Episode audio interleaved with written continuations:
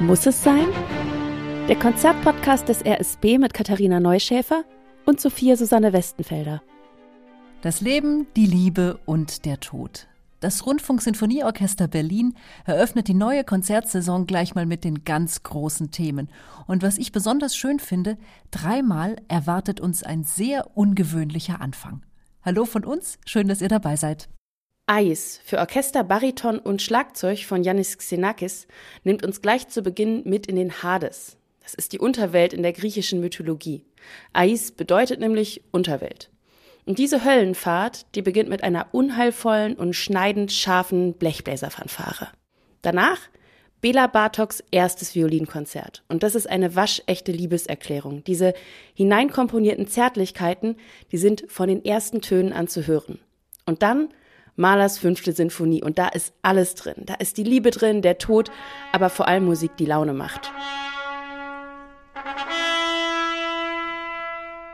Die Anfangsfanfare aus Mahlers fünfter Sinfonie.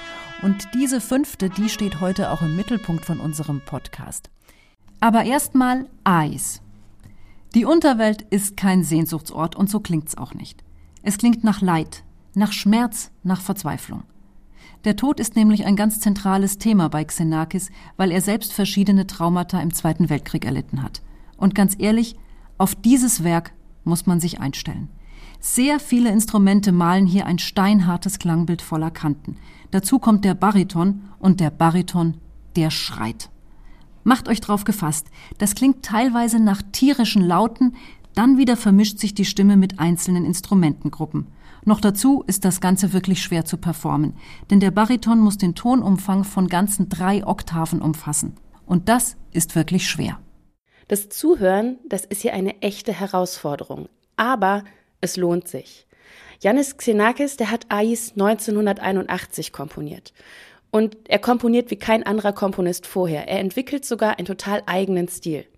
Seine Werke, die sind von der Mathematik geprägt, die sind architektonisch und oft auch räumlich gedacht. Und so ist es auch bei Ais. Wir haben hier Höhlen, Hallen, Tunnel, Kammern und ganze Wände aus Klang.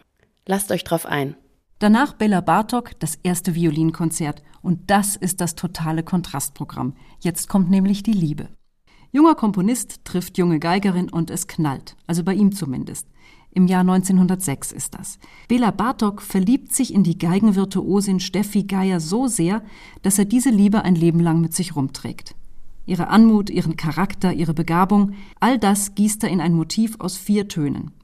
Diese vier Töne, das sind D, Fis, A und H. Und daraus erschafft er sozusagen einen musikalischen Avatar von Steffi. Und dieser Avatar, der wandelt dann durch sein erstes Violinkonzert und später auch noch durch andere Werke. 1908 war das Konzert dann fertig. Es sind zwei Sätze. Im ersten, da geht es um die angebetete und von ihm aber auch ganz schön idealisierte Steffi. Bartok beschreibt sie mit den Worten überirdisch und innig. Und sofort zu Beginn tritt Steffi auf, also diese musikgewordene Steffi. Und ganz alleine hört man sie da in der Geige und das auch ziemlich lange, sodass der Hörer Gelegenheit hat, sie von allen Seiten zu betrachten. Und dann kommen weitere Geigen dazu und umarmen sie klanglich und das ist so intim und so zärtlich, dass es einem fast gar nicht auffällt, dass sich Bartok hier schon stilistisch der Spätromantik langsam davonschleicht. Da ist es dann mal etwas dissonant oder da werden Spannungen nicht aufgelöst und da klingt eine neue Zeit und ein neuer Stil durch, der ganz behutsam weg von dem bisher Bekannten geht. Im zweiten Satz geht's um Steffis lebhafte Seite. Geistreich und amüsant, sagt Bartok. Und es geht aber auch um Bartoks Suche nach seinem ganz eigenen Stil, nach seiner eigenen musikalischen Sprache. Bartok macht darum Experimente mit rumänischer Volksmusik, mit bestimmten Spannungen, Reibungen und auch einer Tonleiter, die nur aus fünf Tönen besteht. Pentatonik heißt die.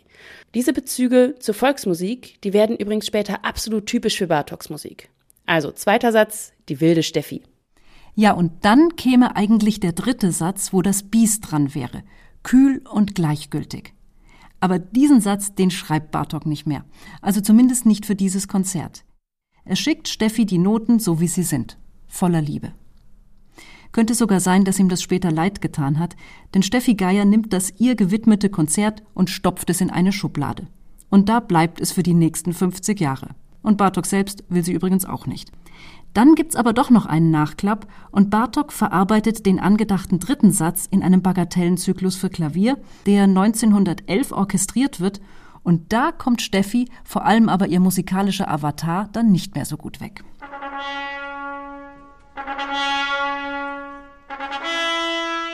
Und jetzt kommt unser Lieblingswerk in dem Programm, die fünfte Symphonie von Gustav Mahler mit dem umwerfenden Fanfarenanfang, den ihr vorhin schon gehört habt. Und hier ist er nochmal.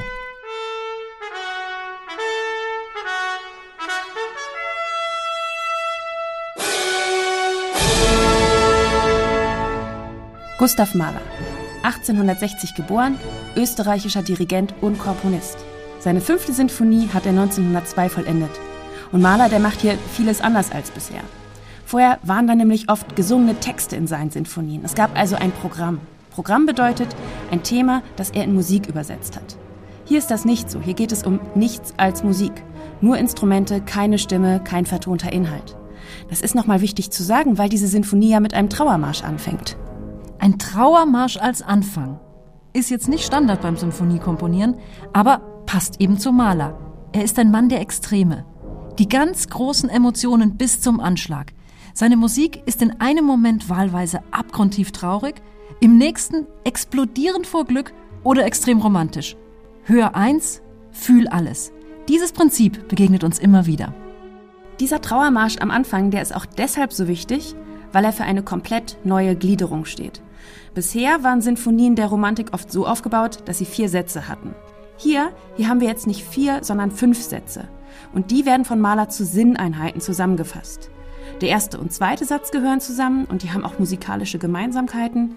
Der dritte Satz steht alleine und ist der Mittelpunkt des Ganzen. Der vierte und fünfte Satz bilden die letzte Abteilung. Abteilung, so nennt Mahler nämlich diese Sinneinheiten. Vom Trauermarsch aus schickt uns Mahler auf eine verrückte Kirmes voll von morbider Horror, Stranger Things Atmosphäre. Erst die ganz große Fröhlichkeit und dann zack, dann tut sich der Boden auf und wir haben Endzeitstimmung. Jahrmarkt, dann Trauermarsch und auch noch die Fanfare vom Anfang. Mahler setzt hier ganz bewusst die schweren Bläser ein, also Trompeten, Posaunen und die Tuba Und das zusammen macht diesen unheimlichen Gänsehauteffekt. So klingt Macht, so klingt Größe, Stärke.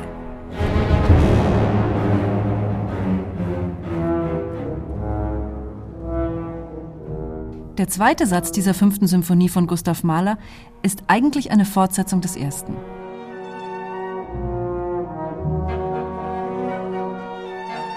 Das kennen wir schon.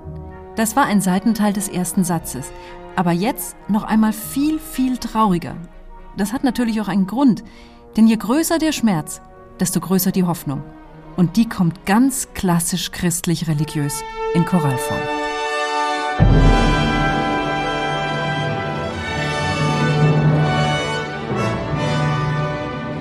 Irre. Was für ein Ende der ersten Abteilung. Es folgt zweite Abteilung oder der dritte Satz. Der ist ja traditionell tänzerisch. Und Mahler, der baut sogar verschiedene Tänze in diesen dritten Satz ein. Einer davon, und Mahler ist ja schließlich Wiener, ist natürlich der Wiener Walzer. Aber wie langsam und wie zart.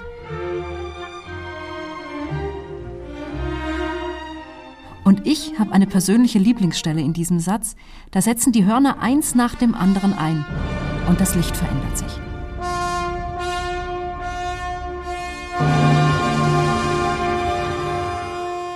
Traurig oder fröhlich? Unmöglich zu sagen. Aber von allem viel. Als Mahler diese fünfte Sinfonie schreibt, da ist er gerade frisch verliebt in Alma Schindler.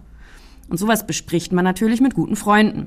Das hat sich anscheinend auch Mahler gedacht und siehe da, in alten Noten zu dieser Sinfonie hier hat man eine Notiz von einem guten Freund von Mahler gefunden, dem Dirigenten Wilhelm Mengelberg. Und der hat in seine Noten reingeschrieben, dieses Adagetto war eine Liebeserklärung an Alma. Statt eines Briefes sandte er dieses im Manuskript, weiter kein Wort dazu. Sie hat es verstanden. Beide haben mir dies erzählt. Die Sache mit Alma ist deshalb auch so wichtig, weil Alma weiß, was sie da geschickt bekommt. Sie ist nämlich selbst vom Fach. Sie komponiert auch. Allerdings nicht mehr lange, denn sobald die Hochzeit perfekt ist, findet Mahler, dass ein Künstler im Haus genügt. Und dieser Künstler ist nun mal traditionell männlich. Fand Alma jetzt nicht so und deshalb hat sie sich eine andere Beschäftigung gesucht, nämlich reihenweise Männerherzen brechen. Von den berühmtesten Künstlern ihrer Zeit. Was wiederum Maler nicht gut fand.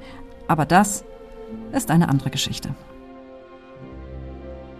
Dieses Adagetto mit seinen riesengroßen Gefühlen ist übrigens durch das Kino berühmt geworden. Der italienische Regisseur Visconti hat es in seine berühmte Verfilmung des Romans Der Tod in Venedig von Thomas Mann eingebaut. Diese Harfe mit diesen getupften Noten, die Streicher, keine lauten Blech- oder Holzbläser, kein Schlagwerk, alles voller Musik gewordener Seufzer. Taschentuchalarm, liebe Leute.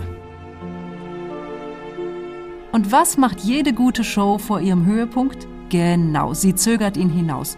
So macht das Maler auch mit dem letzten Satz der Symphonie, damit dann der eigentliche Schluss so richtig reinknallt. Tut er auch. Heute.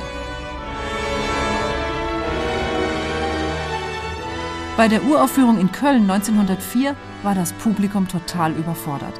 Mahler hat dazu an Alma geschrieben, Oh, könnte ich meine Symphonien 50 Jahre nach meinem Tode uraufführen. Schade, dass Gustav Mahler die Begeisterung nicht mehr erleben kann, die seine fünfte Symphonie heute auslöst.